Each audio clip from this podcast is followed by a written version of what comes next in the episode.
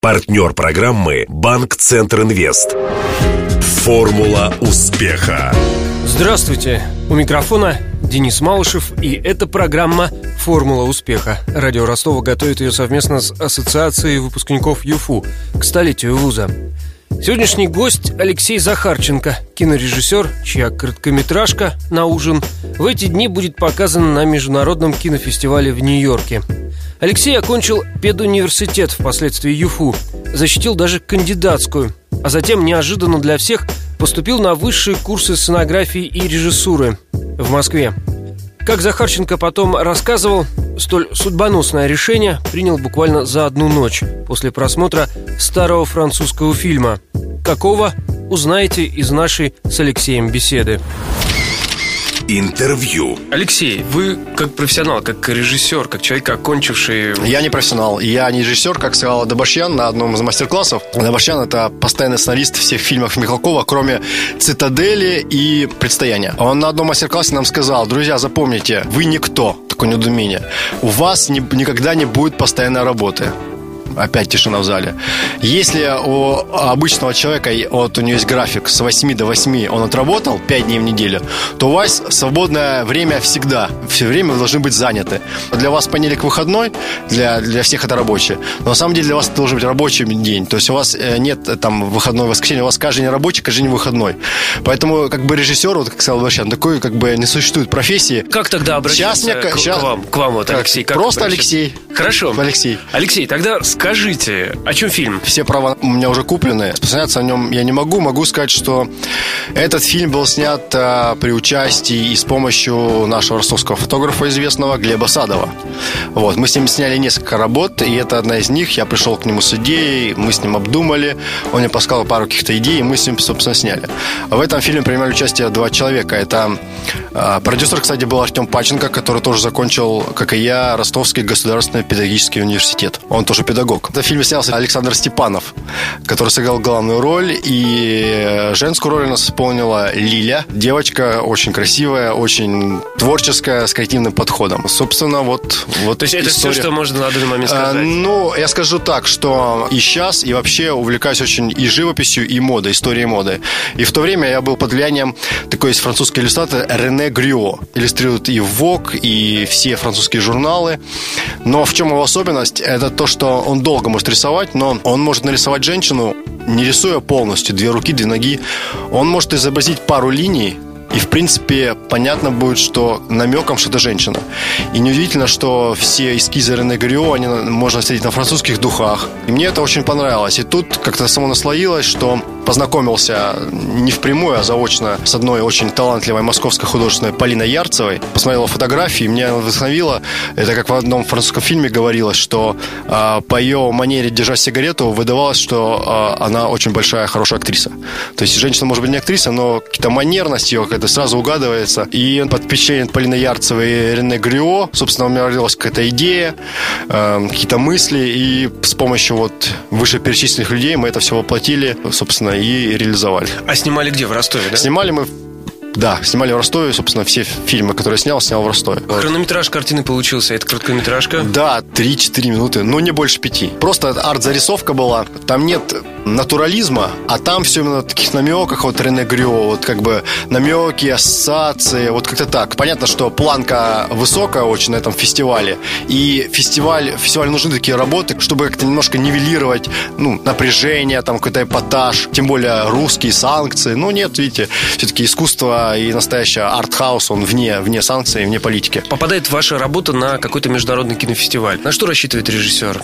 На то, что будет привлечено к нему внимание? На фестиваль там какие-то ставки, там надежды никакие не ставлю. Я могу сказать, я снял несколько работ, и они были на всех российских кинофестивалях. И выигрывали, и не выиграли. Обычно победа на российском фестивале это вручение награды, диплома и все. Вот, в этом случае я советую, если нас кто слушает из людей, которые хотят снять, попытаться как-то выйти на европейские, на вот американское, туда, потому что там, допустим, даже если ты тоже вручают награду, какой-то диплом, но там дальше тебя как-то продвигают, уже замечают, уже можешь ссылаться, я участвовал там. Приведу один пример, очень любят его приводить э, Владимир Хотиненко, наш режиссер, но он его приводит до конца. Вот э, ребята сняли фильм «Ведьма из Блэр» за 20 тысяч долларов.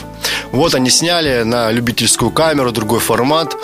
Но Владимир Ходиненко не договаривает одну вещь, что ребята сняли фильм за 20 тысяч долларов, но на его раскрутку фирма потратила 2 миллиона. Обычно в России у нас поступают наоборот. Вот до этого, до этого фильма, который отправился в Нью-Йорк, э, вы сказали, много снимали. Сколько работ получается? И все короткометражки? Да, пока короткометражки, но, собственно, для полного метра к нему нужно подготовиться.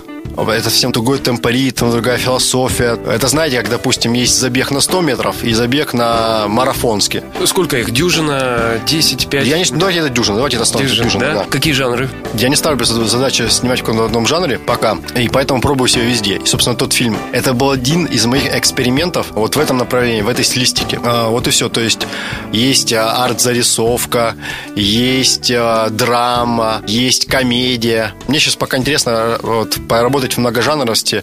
Скажу более, что один мой фильм с добрым утром участвовал на международном фестивале от э, фильмов до одной минуты во Флоренции. И мой фильм туда отобрали от России вообще единственный. И если вот сейчас нас слушают э, люди, которым интересно кино, я рекомендую начать именно с этого фестиваля и с такого формата. Собственно, такой жанр. Сейчас вот в КВН, да, ты можешь выйти там или как в Comedy Club, и там одна реприза, и уже смешно.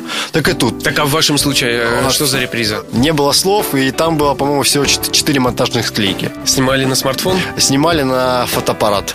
А как вообще идеи рождаются для, для ваших ваших фильмов? Все под впечатлением. Фосапа это под влиянием, да. как мы выяснили, Грио, да? да? Грио, и вот, встреча с э, Полиной Ярцевой, да, да, да, да. Вот, а что касается, допустим, э, киновлияния, ну, вот, честно скажу, я в российском немножко плыву, я не знаю, я знаю историю, но я больше разбираюсь во французском кинематографе. Новая волна, Гадар, Маль, Трюфо, Трюфо да, вся эта, вся эта вот братья, как-то так. Редкий молодой начинающий э, кинодеятель не находится под влиянием новой волны. Конечно, конечно. В чем преимущество киноволны было, новой волны?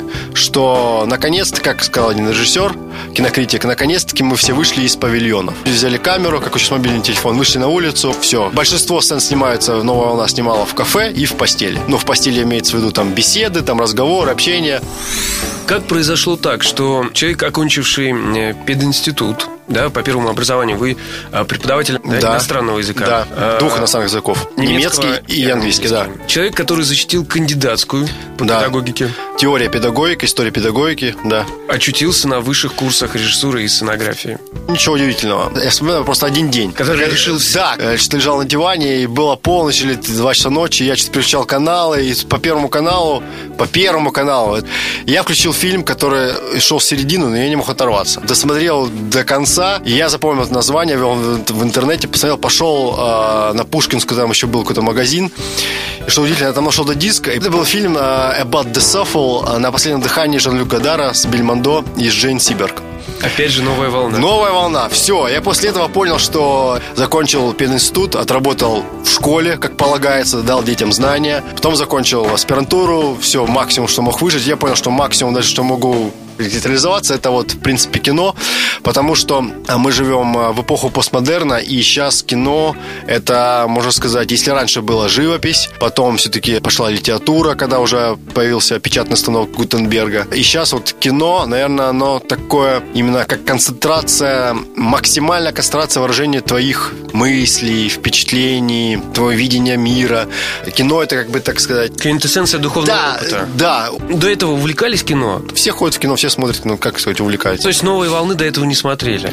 Вообще, вообще не знал, что это такое не жалеете о выбранном пути, о том, что вроде бы все складывалось удачно, да, кандидатская, два языка, можно смело э, устраиваться куда-нибудь на работу, а потом вот раз Гадар так перевернул с ног на голову все в голове и подались в режиссуру, о которой до этого даже не думали. Причем достаточно зрелым уже человеком пошли угу. туда, уже аспирантом, да? Ну, во-первых, я отвечу словами Луиса Кэрролла, который в своих дневниках, у него есть такая позитивная мысль. Призвание выбрать очень легко, потому что не ты его выбираешь педагогика, гуманитарное образование, как я увижу, дает тебе, тем более в наше такое медиа открытое время, поле деятельности большое. Это не приговор тебе, ах, ты кандидат педагогических наук, ну, давай теперь пиши. Например, тот же Звягин закончил ГИТИС, актерское мастерство, стал талантливым режиссером. Там. Гадар был просто журналист. И что теперь, ему нельзя снимать фильм, он должен писать статьи. Знания, полученные в университете, вот э, педагогические знания, опять же, да. да, они пригодились? Пригодилось на общение с людьми поток большой, людей много, и чтобы каждому что-то рассказать, донести, это невозможно. Ты должен сам общаться, что узнавать. Идет самообразование. Тем более, что на высшие курсы, чем отличается от ГИКа, что в ГИК ты можешь прийти сразу после школы и получить там 5 лет отучиться. На высшие курсы становиться режиссером обычно приходят, когда уже есть образование, то есть это средний возраст 30-35 лет. То есть люди уже, за которыми уже есть какой-то там бэкграунд. Скажу, мне повезло, потому что я не хотел идти на инфак, это иностранный факультет, но когда родители. Это еще раз как бы доказало мне, что не знаешь, как сделать, поступай, как советуют родители. То есть послушание, как учат христианство, выше поста и молитвы. Вот, но не суть. Суть в том, что это инфак, это прежде всего лингвистика. У нас были супер учителя. То есть это английская литература, американская литература, потом с третьего курса немецкий. То есть вся философия 20 века это язык. И в принципе это сейчас только понимаю. Как вот сейчас Вякинца говорит, когда он спрашивает, что мы могли бы изменить в своей жизни, он говорит, я бы изменил только одно, я бы как вот э, с ранних лет начал изучать английский язык. Правильно я понимаю, что если бы не пединститут, был бы другой уже Алексей Захарченко, и к курсам этим высшим режиссерским он подошел бы другим человеком? Первым делом, когда я пришел на высшие курсы, я просто заметил, что не то, что я знаю английский язык, а то, что тот вот этот бэкграунд, который тебе дает институт, наш инфак, сначала не ощущаешь, но потом именно как ты мыслишь, некоторые фильмы можешь смотреть без перевода, читать, потому что очень много литературы э, не переведенной. А ты вступил в ассоциацию выпускников ЮФУ? Звони прямо сейчас. 218 40 31. Напомню, героем сегодняшней формулы успеха стал кинорежиссер Алексей Захарченко. Беседовал с гостем Денис Малышев, помогал в создании программы Александр Попов. До новых встреч! Формула успеха. Партнер программы Банк Центр Инвест. Ваш бизнес набирает обороты, проходит опасный поворот. Теперь нужно получить кредит и вырваться в лидеры. Пока конкуренты буксуют, воспользуйтесь кредитами банка Центр Инвест. Оперативное решение с учетом особенностей вашего бизнеса. Банк Центр Инвест ОАО КБ. Ускоряем ваш бизнес. Телефон 2 300 300.